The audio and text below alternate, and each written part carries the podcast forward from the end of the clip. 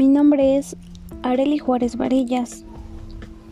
Yo les hablaré de los efectos colaterales de la pandemia en el contexto educativo. Comencemos. La pandemia COVID-19 ha obligado a cerrar escuelas e institutos y readaptar las clases al formato online. Y a pesar del esfuerzo de los profesionales de la educación y la rapidez con la que los centros han tratado de adaptarse a esta situación, lo cierto es que no todos los alumnos pueden seguirlas de la misma manera. La educación a distancia presenta menor aprendizaje de los alumnos a causa de los problemas de atención y concentración en las actividades escolares.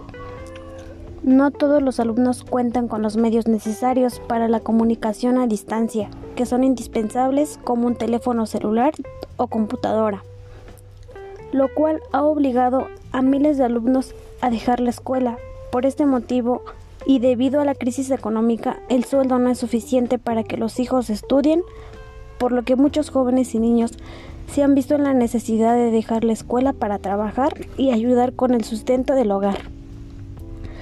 Todo se vuelve complicado, ya que solo no existen los medios suficientes, sino que pasamos de una educación fundamental presencial a una forma de comunicación digital un tanto diferente de la que estamos acostumbrados, pero debemos adaptarnos para sobrellevar la situación.